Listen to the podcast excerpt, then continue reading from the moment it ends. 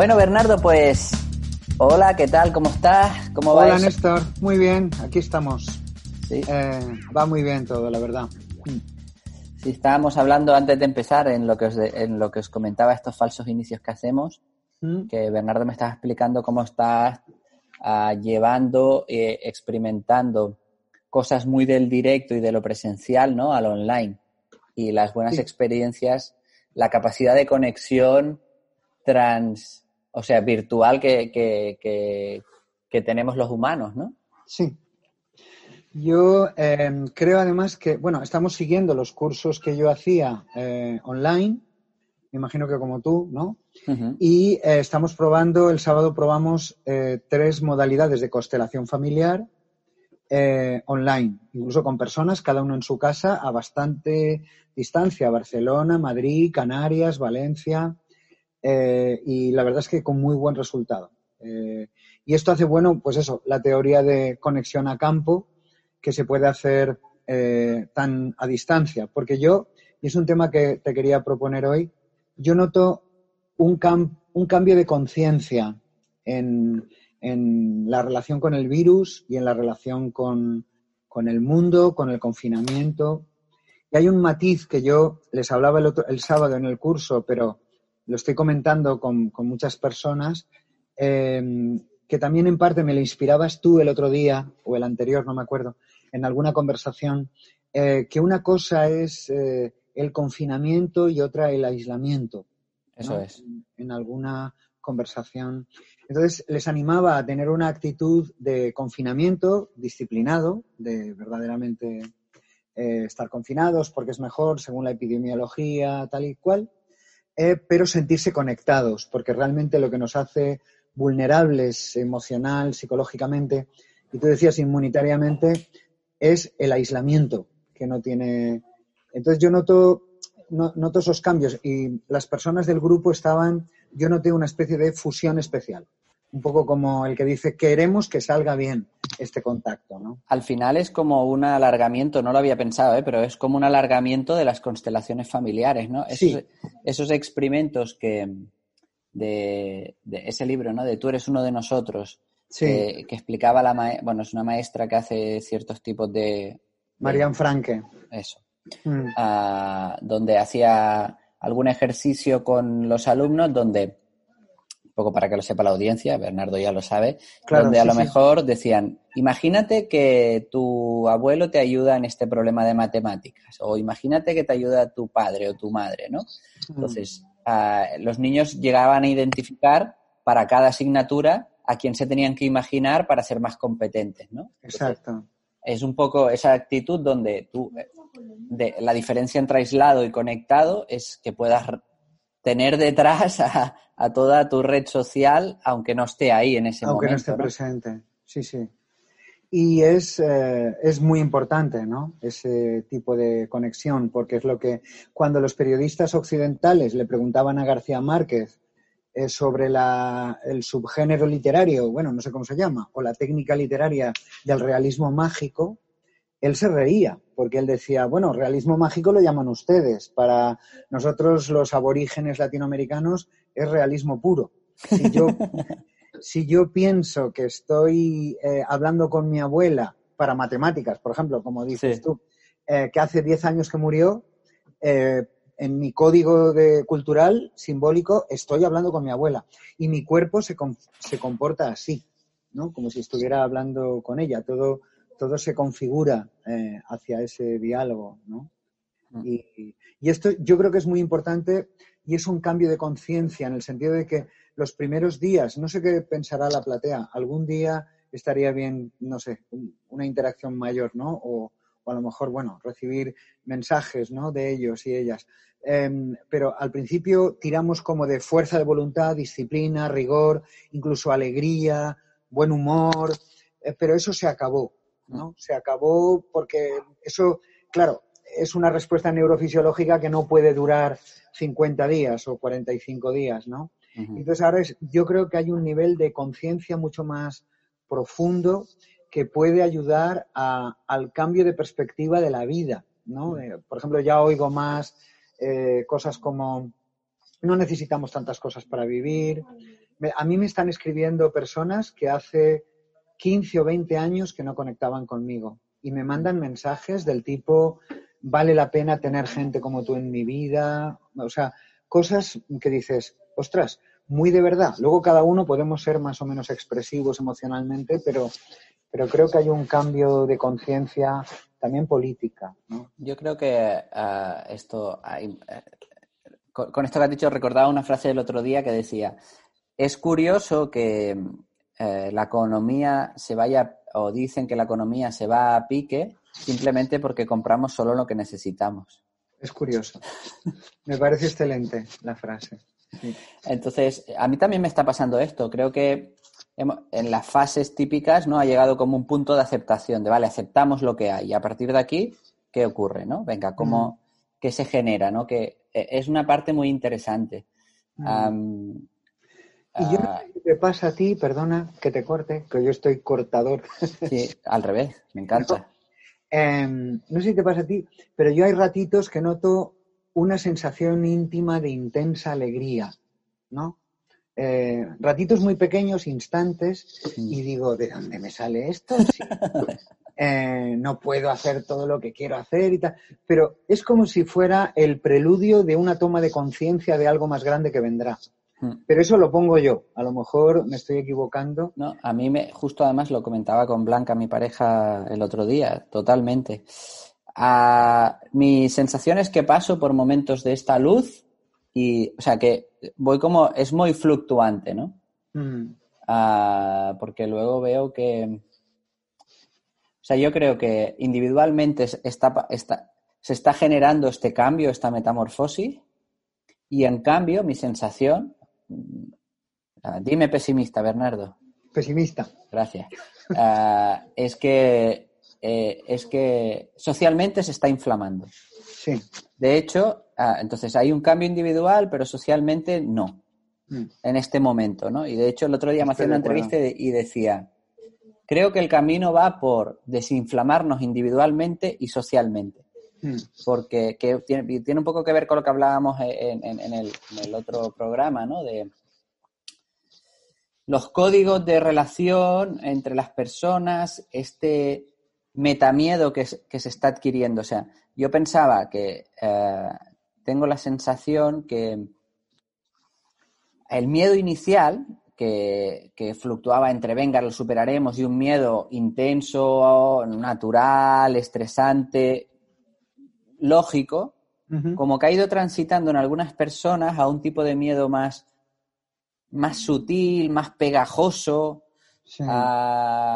menos saludable, mm. que también está influenciando, ¿no? Entonces, ah, creo que hay esta actitud, esta luz que estamos sintiendo, se tiene que trasladar a la sociedad para desinflamarla, porque ¿no? Eh, eh, esta mañana lo veía, ¿no? Ayer con la salida de los niños, es verdad que ha habido mucha actitud incívica, pero el grado de rabia a, ti como de por estar en tu casa, porque dos personas, mm, por alguna foto que ves, ¿no? Creo que ahí hay también un es, hay esta lucha de fuerzas, no sé qué te parece. Sí, es cierto. Y veo dos cosas. Eh, algunos niños ayer no quisieron salir porque le tenían miedo al coronavirus. Mm. Por lo tanto, educativamente algo hemos estado haciendo mal, sí. ¿no? Porque pudo el miedo, ¿no? Pudo el miedo en algunos niños.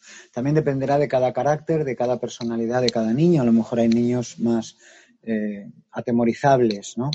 Pero la alegría de vivir eh, cedió ah, por el miedo al coronavirus. Creo que, es importante. Fue emocionante, ¿no? Eh, como salían.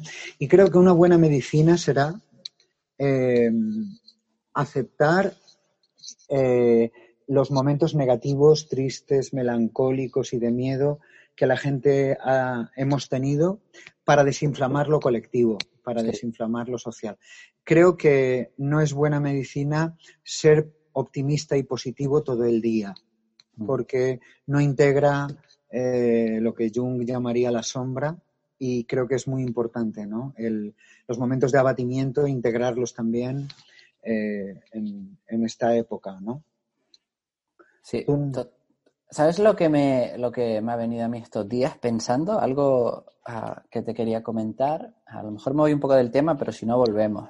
Eh, claro. es que me, ha venido ahora. Em, durante mucho tiempo, una, de los, una de las cosas que, que, hablamos mucho y que tú me enseñaste es cómo ah, categorizamos el lenguaje, ¿no? Y cómo hay gente que mediante las etiquetas es, capaz de paralizar cosas que son dinámicas, ¿no? Como por ejemplo, el tipo, soy fibromiálgica, ¿no? Una mm.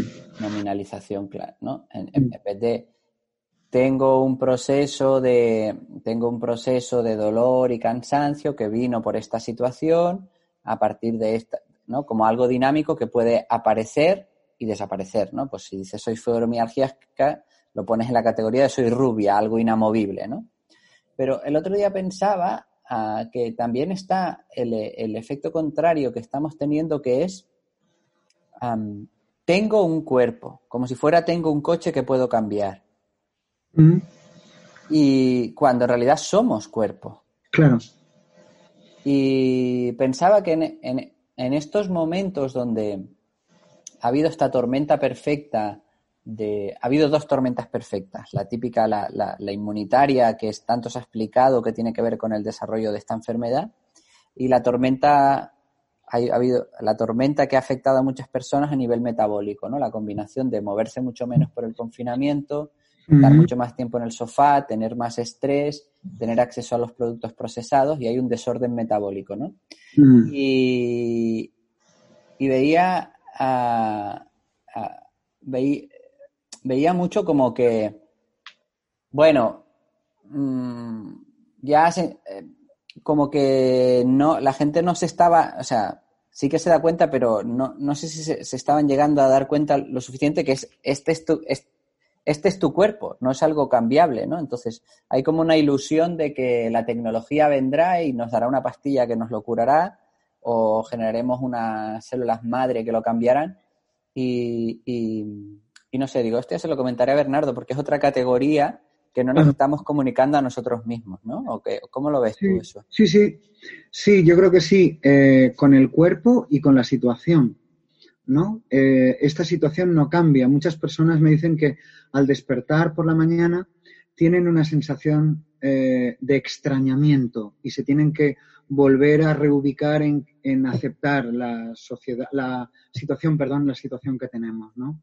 Y es cierto, porque realmente eh, el cuerpo no entiende de parte psíquica, parte física, parte neurovegetativa, parte, ¿no? Sino que el cuerpo es uno, el ser humano es uno que tiene como sus distintas instancias, pero que están, que están integradas. Y, hay que, no hay que olvidar que la paralización física eh, genera inmovilidad de las ideas también. ¿no? Mm. Es decir, que no hay, por ejemplo, dicen los maestros de yoga, no hay nada, no hay ninguna emoción negativa que resista 10 minutos de respiración consciente.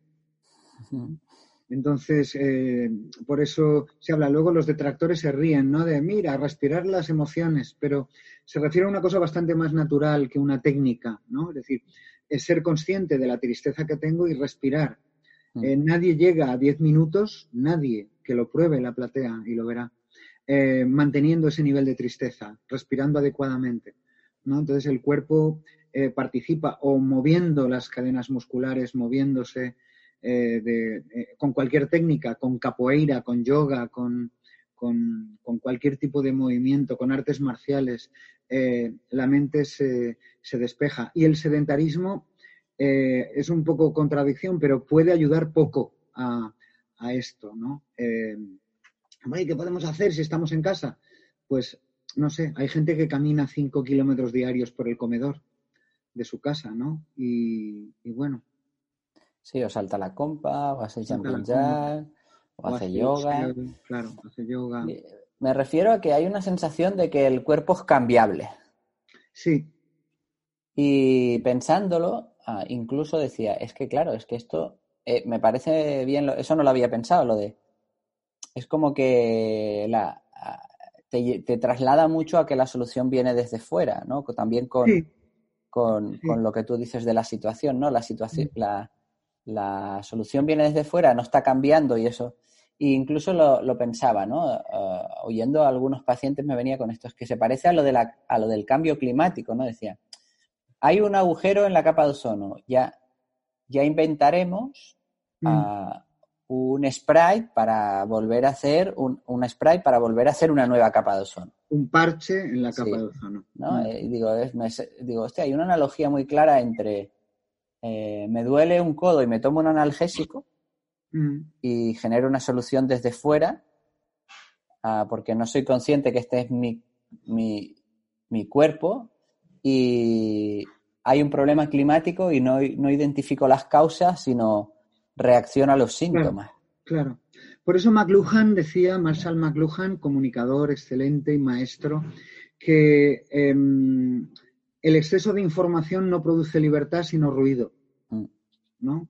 Y ahora hay mucho ruido y eh, es peligroso en el sentido de, sin querer politizar demasiado nuestras conversaciones, siempre tienen una dimensión política, ¿no? Eh, generar más ruido hará que las personas deseen un salvador externo, ¿no? De esto, a forma, en forma de pócima que cure el agujero de ozono, vacuna que me libere de todo mal y me proteja, y hay esos dos vectores de fuerza, ¿no? Porque el otro vector de fuerza que yo entiendo que defiende, por ejemplo, la psiconeuroinmunología, la, idea que tú tienes de la salud, eh, el, clásico naturismo, la medicina naturista, ¿no? Que es, bueno, hagámonos también nosotros más fuertes, ¿no? Mm. Frente a, y habría que, no estoy, por supuesto, diciendo que no haya que seguir investigando en productos que nos ayuden, ¿no? Pero ¿cómo podríamos hacer que pedaleen esos dos vectores de fuerza juntos? ¿No? Porque hasta ahora se han opuesto. Entonces, em, eso por un lado. Y en un nivel más profundo, la idea de cuerpo cambiable me remite mucho a Lacan, al psicoanalista, ¿no? De que eh, parte de mi imagen del cuerpo es la que veo en el espejo, ¿no? Él llamaba esto el estadio del espejo el niño se acostumbra a que yo la imagen que veo de mí en el espejo. Entonces hay como dos imágenes, la que veo de mí en el espejo y la que tengo internamente de mí mismo. Y esas dos luchan y en esa lucha nos hace crecer como nos muestra eh, Alicia en el País de las Maravillas, ¿no? El cuento de Alicia en el País de las Maravillas esconde ese simbolismo, pero no sé si me he ido demasiado a la estrategia. No, no, al revés. Y habría que, que bajar, ¿no? Y es verdad, esto da la idea de, ah, yo soy otro, ¿no? Y ahora, y de hecho es una experiencia que tenemos. A veces, o, a lo mejor solo me pasa a mí, me veo en el espejo y digo, ah, creía que era más joven, ¿no? Y la imagen me devuelve otra cosa, ¿no? Antes me pasaba en las dos direcciones. Ah, creía que era más mayor, pero ahora me pasa solo en la segunda, ¿no? En primera, perdón. Em, y es porque mi imagen interna de mí y la que me devuelve el espejo es diferente. Si el sistema me somete a demasiado estrés con la información, eh, esto se acelerará, lo del cuerpo cambiable, si yo te he entendido bien, mm, de que puedo cambiar el cuerpo. Y tengo que decir, sin ánimo de ofender a nadie, que los medios de comunicación no están ayudando mucho, en general, a esto, ¿no? No, no, están presentando la, la información en, general bastante desde la alarma y el sensacionalismo que aumenta esta sensación de que toda la solución tiene que venir desde fuera. Claro, y yo no tengo ningún control. Yo no tengo ningún control, sí. Mm, esto es, es, es, bonito porque al final, en esto de que caminen las dos vías, es que, tienen que caminar y es así. Mm. Mm, el otro día lo discutía en otra entrevista que, me hacían en, este evento que, de Osana, que creo que también participas. Ah, sí, sí. Eh, que claro, al, final, ah, bueno, es, de hecho, me ha venido a la mente porque tú es algo que explicas mucho, ¿no? Pero de las dos maneras de conocer la realidad, ¿no? Entonces, a veces hay que fragmentar la realidad para, para, para, hacerla más simple y conocerla, y eso es la metodología científica. Que La metodología científica es aislar variables para identificar una en concreto que tenga un efecto determinado. Pero es que la, en realidad la medicina es justo lo contrario, o la psiconeuroinmunología, pero la medicina debería hacerlo, que mm. es el conectar todas las cosas posibles para entenderlo. Mm. Entonces, eh, las dos cosas son necesarias. Claro. Entonces, eh, eh, aprender a coexistir este mensaje de claro que nos va bien que se, que, se identifique una vacuna. Mm. Pero eso no quiere decir que no tengamos que generar cuerpos más fuertes, soluciones individuales que nos permitan afrontar esta situación de una manera óptima. Mm. Sí, exacto. El tema es dialéctico porque hemos cogido la mala costumbre de ubicar a nuestro interlocutor en una corriente de pensamiento y criticar la corriente y no al fenómeno social al que se refiere. ¿No? Entonces, si tú dices, eh, sí, estoy a favor de la investigación de la vacuna, pero creo que también deberíamos reforzar el sistema inmunitario. Eh, el otro te sujeta a un cuerpo ideológico y te dice, en realidad no se atreve, pero está en contra de las vacunas, pero mm. no se atreve a decirlo. Eso es Schopenhauer, ¿eh? Exacto, es Schopenhauer, ¿no? Entonces, sí, que por cierto escribió un título muy interesante, 25 maneras de tener razón cuando no tengo razón. pues eso. Y esta es una de ellas, ¿no? Eh, sujetar al otro a una corriente ideológica y criticar la corriente ideológica y no lo que dice, ¿no? Entonces, pero ahora yo creo que es un tiempo de unificar, de unificar propuestas y ¿cómo no vamos a estar a favor de que el sistema inmunitario de la población sea más fuerte? ¿Cómo no? Es que sería, o, esto, bueno, sería un tema muy amplio, ¿no? De, mm, sí, sería un tema muy amplio en todos los sentidos. Medicamentos sí, medicamentos no. Pues claro, cuando se necesiten sí. Han salvado muchísimas vidas. Gracias a la anestesia, la cirugía eh, evolucionó, ¿no? ¿Cómo vamos a estar en contra de la anestesia? Pero la anestesia todo el día, eso sí que es más discutible, ¿no? Claro, ¿cuándo? ¿Cuándo es la oportunidad? Y creo que ahora se abrirá un, un tiempo mejor para discutir para discutir esas cosas, ¿no? Pero en cualquier ámbito, por ejemplo, yo veo mucho revuelo en cómo hacer los exámenes a los estudiantes ahora. Estudiantes universitarios, de primaria, de secundaria, de todos los tipos de estudiantes, ¿no? Entonces aparece como una especie de creencia oculta de, ah, que no se crean los estudiantes que nos van a tomar el pelo porque hay una pandemia.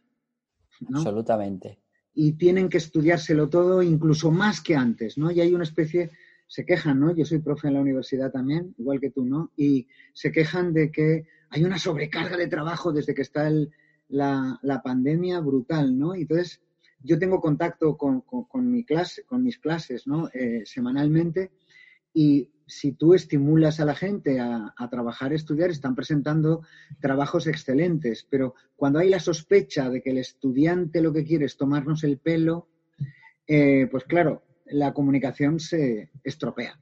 ¿no? Aquí hay varias cosas súper interesantes. Que la primera es que el profesor ha olvidado el para qué. Claro. justo venía de un directo anterior que decía, claro, es como lo de perder peso. Eh, o, me, decían aparatos para medir eh, las cetonas en sangre. Yo decía, pero es que eso es, eh, es un número que no te sirve para nada. O sea, tú para, para qué quieres tener un estado cetogénico? Para sentirme con más energía, para, para que mi cerebro funcione mejor, para normalizar mi peso.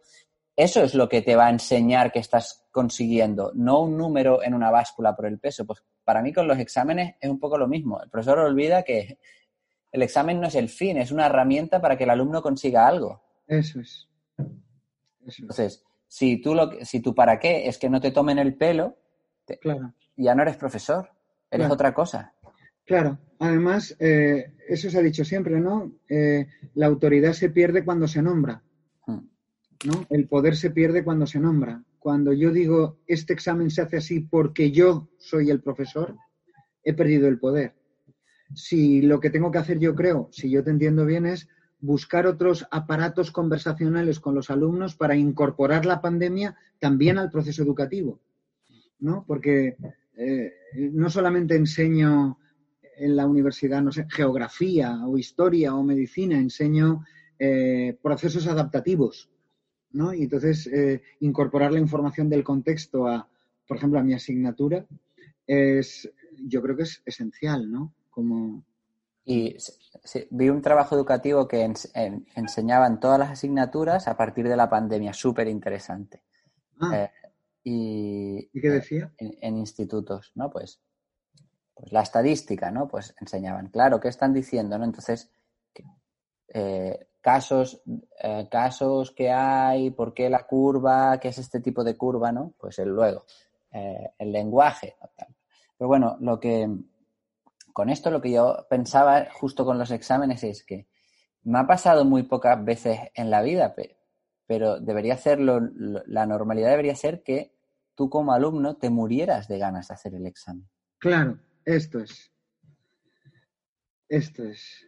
Y en realidad es, a todo el mundo le genera pavor y, entonces, si esto es lo que está pasando, es que es una herramienta obsoleta. Obsoleta y que no sirve para nada. Claro. Pero, y es que cuando te pasa mola mucho, dices, guau, es que me ha encantado lo que he estado estudiando y tengo ganas de ver cómo eh, se, han unido, se ha unido este conocimiento en mi cabeza en preguntas estimulantes. ¡Wow! Eso es. claro. Y ahora están más, eh, desgraciadamente, muchas personas están más en cómo hacer exámenes para que la gente no se copie. ¿No? Entonces es, eh, te hago un test, pero cada pregunta tendrá 20 segundos y si no, te cierro el, grifo, ¿no? Entonces así evito que tú te copies. ¿Por qué no hacemos exámenes para estimular a que la gente se copie? Mm. ¿No? de los libros y haga una versión nueva, ¿no? ¿Por qué no hago una pregunta de cuál sería tu versión de la psiconeuroinmunología? Ya que ha salido el tema, ¿no? Eh, ¿Cómo tú incorporarías la psiconeuroinmunología? Este es el examen. Y cópiate de todos los libros que te dé la gana y preséntame una versión dentro de cinco días que sea adecuada, ¿no? Eh, porque claro, lo que sí que no resiste la prueba es, dime dónde nace y dónde muere el río Ebro. Claro, esa pregunta ya eh, hay que hacerla con, tiempo, ¿no? Marcado para... Pero sí, eh, deberíamos hacer que, fuera mm, fantástico adquirir conocimiento, ¿no? Que todos les pasaran como a Arquímedes, ¿no? Eureka, lo encontré y sale corriendo de su bañera para explicarle al mundo lo que ha comprendido, ¿no? Mm. Y sí, eh, creo que es un mal, una mala vía porque deberíamos tender puentes, ¿no? Entre alumnos, padres, profesores, para llegar a otros, eh, a otros entendimientos. Leí un artículo de Chomsky el otro día de Noam Chomsky que hablaba de aún no es tarde para generar mm, frentes sociales eh, unificados, ¿no? algo así como Em, claro, la dialéctica histórica dará que cada bloque mm, social eh, intente sacar tajada lo máximo a su campo, ¿no? Pues la banca, el mercado, las grandes multinacionales, las compañías de seguros, las clases trabajadoras, ¿no? Em, pero Chomsky hablaba de eh, cómo generar eh, aparatos conversacionales o propuestas que nos unifiquen a todos, ¿no? y él decía, aún no es tarde, ¿no? Aún no es tarde para, intentar esto, ¿no? Y no son bloques ideológicos, ¿no? No me refiero a metáforas políticas antiguas del, mm, o antiguas o clásicas, ¿no? De, ah, es usted de tal ideología, de tal otra, sino de análisis de procesos para, y seguro que eso, no sé qué piensas tú, desinflamaría lo colectivo, desinflamaría lo social. Sí, sí, creo que es hacia donde deberíamos ir ahora, claramente, porque, ah, bueno, con lo que decías antes, no, no te... Bueno, puedes ser de otro bloque, pero, pero comulgar con un proceso concreto sin ningún tipo de problema. Claro. Eh, es como, ¿está usted en contra de desinflamar, eh, no sé, sus vías respiratorias, sus vías eh, no, ¿cómo voy a estar en contra de eso? Vale, pues entonces siga esta, esta estrategia, este tratamiento que está adscrito a la psiconeuroinmunología, por ejemplo, ¿no? Mm. Pero esto no le convierte en un adepto, ¿no? Simplemente en alguien que desinflama esas vías. Sí. Entonces, eh, esto yo creo que es muy importante. Sí, porque incluso con esto lo veo yo, lo, veo incluso en herramientas muy útiles que se utilizan, como la tendencia es, es, a,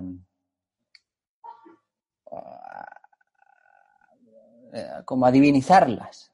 Y que, por ejemplo, eh, la dieta cetogénica, ¿no?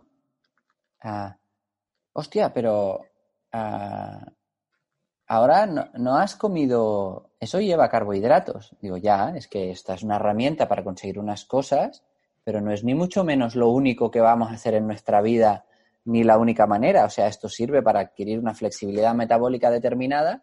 Entonces, no es que, entonces, de golpe, una herramienta que, que puedes utilizar y que es súper amplia, te encierra libertad de golpe y te vuelves a situar en el mismo sitio, pero yendo por el otro camino, ¿no? No sé si me explico. Sí, claramente. Sí, además excluye lo emocional. Sí. ¿No? Entonces, y comer, bueno, tú eres un especialista en nutrición y yo no, pero comer es un asunto altamente emocional y colectivo. Sí. ¿no? Entonces, si como correctamente, pero mi forma de comer me aísla emocionalmente de los otros comensales que están conmigo, seguro que me sienta peor. Sí. Sí, leía un artículo ahora que ya se ha, demostrado que si tú crees que algo esté mal, aunque no lo esté, tendrás síntomas digestivos. Claro. Tiene toda la, lógica, lo entiendo. Sí, tiene toda la lógica. Sí. Algo se predispone, ¿no? Pasa en, incluso en criterios educativos, ¿no? Si tienes la creencia de que hay que ponerle límites a los hijos, cuando estás riéndote con él o con ella un rato y todo es distendido y las fronteras autoritarias se pierden, crees que estás haciéndolo fatal con tus hijos. Y por lo tanto te irritas y en la siguiente puesta de medidas será peor. ¿no? Y yo creo que, eh, bueno, esto es lo que hablábamos también el otro día de tratar con los propios asuntos, ¿no? el confinamiento te ayuda a eso, ¿no? A, tomar conciencia de los propios asuntos, de, cómo será la vida en adelante, de, bueno, de esto, ¿no? De cómo serán todas las, todos los asuntos. Eh, yo creo que lo interesante es eso, ¿no? Que te da tiempo para tomar conciencia y el espacio para masticarlo y que, y que de ahí salga algo, a diferencia de otros momentos. A mm. mí eso me está gustando particularmente, decir, hostia, noto esto. Y bueno, a veces lo trabajaba, a veces iba a terapia, a veces lo olvidaba, a veces lo enterraba, pero ahora con mayor facilidad puedo decir, oye, noto esto. Voy a ver qué es, ¿no? Y a, estar con ello, a, a, entenderlo más y a que aparezca de por qué está ahí, ¿no? Vale, qué, es lo que me estaba diciendo esta parte de mí, ¿no? Eh, es una parte interesante del confinamiento para mí. Sí, y además em, la mente necesita, em, ¿cómo decir? Un estado previo al estupor. Es decir, un cambio rápido de vez en cuando de conciencia. ¿no? Cuando Nietzsche decía, el arte impide que muramos de realidad, yo creo que se refería a eso, a de repente el confinamiento te, te saca de los factores de atención cotidianos que íbamos atendiendo y te pone la atención en otra cosa. Mm. Y, yo creo que por eso eh, escuchamos y leemos cuentos, eh, películas, series y todo este tipo de cosas para reorientar rápidamente la atención a, otro sitio, ¿no? Porque es lo que más eh, aprendizaje produce. Entonces, eh, una cosa talibán en el, por ejemplo, en el tema de la nutrición o de cualquier asunto, creo que en ese sentido no es bueno. Tiende más a lo, si no patológico, a lo, a lo poco saludable, ¿no? Esto sería. ¿Tipo qué? ¿Cómo? ¿Tipo qué? ¿Podrías poner un ejemplo de esto? Eh, de, de, atención hiperenfocada. Hmm. Sí, lo que estabas tú diciendo antes, es decir, si como pensando en el plan nutricional que tengo que llevar adelante. Claro. ¿no? Y por lo tanto, cada cosa, por ejemplo, un amigo me dice, oye, toma la mitad de este bocadillo y compartimos un rato. Mm. Y tú dices, no, no como trigo, ¿no? Entonces se rompe un vínculo temporalmente ahí eh, que puede ser más importante que Mm, establecer otros mecanismos de sobrecompensación por ese trigo que te comiste, ¿no? Y, no te deberías haber, comido, ¿no? Estar demasiado hiperenfocado como cuando, por ejemplo, hace años los padres me decían en las escuelas de padres, eh, es que diste 10 criterios para no traumatizar a los hijos y yo he incumplido tres esta semana, ¿no? Y tú decías, ah, no te preocupes, yo incumplí siete. Dice, ah, pero, ¿y tú das clase de esto? Digo, claro, pero es que desde esta perspectiva que tú tienes de intelectualizar la vida, la mejor manera de no caer enfermo sería estudiar medicina. Pero los médicos también caen enfermos, ¿no? El asunto es estudiar cosas y seguir viviendo, ¿no? no sé cómo decir, estudiar cosas y olvidar. Sí, justamente yo tengo un decálogo de los 10 aspectos para recuperar tu salud, que es así un poco mm, por un, por un post que hice, y el último es, si hace falta, olvida cualquiera de estos puntos. Claro, claro. De hecho, eh, muchos patrones hipnóticos de, mm, acaban así, ¿no?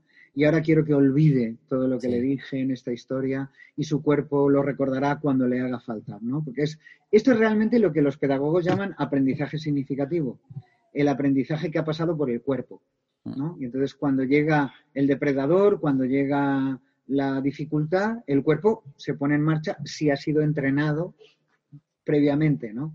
Mm. Por eso queríamos poner de subtítulo del podcast un podcast para olvidar. Exacto. Me parece genial. Así que yo creo que lo, podríamos dejar aquí. Invitemos a todo el mundo que olviden todo lo que acabamos de decir. Exacto. Y, Exactamente. Eh, pero que no olviden que nos vemos prontito en el, nos vemos pronto, en el siguiente programa. Bueno, como siempre fue un placer, Néstor, hablar contigo. he dicho cosas que no sabía que iba a decir. Yo también. Por lo tanto, las estimulaste tú. Igualmente. Bueno, pues un beso, Bernardo. Bueno. Hasta pronto. Un saludo a todos. Chao. Chao.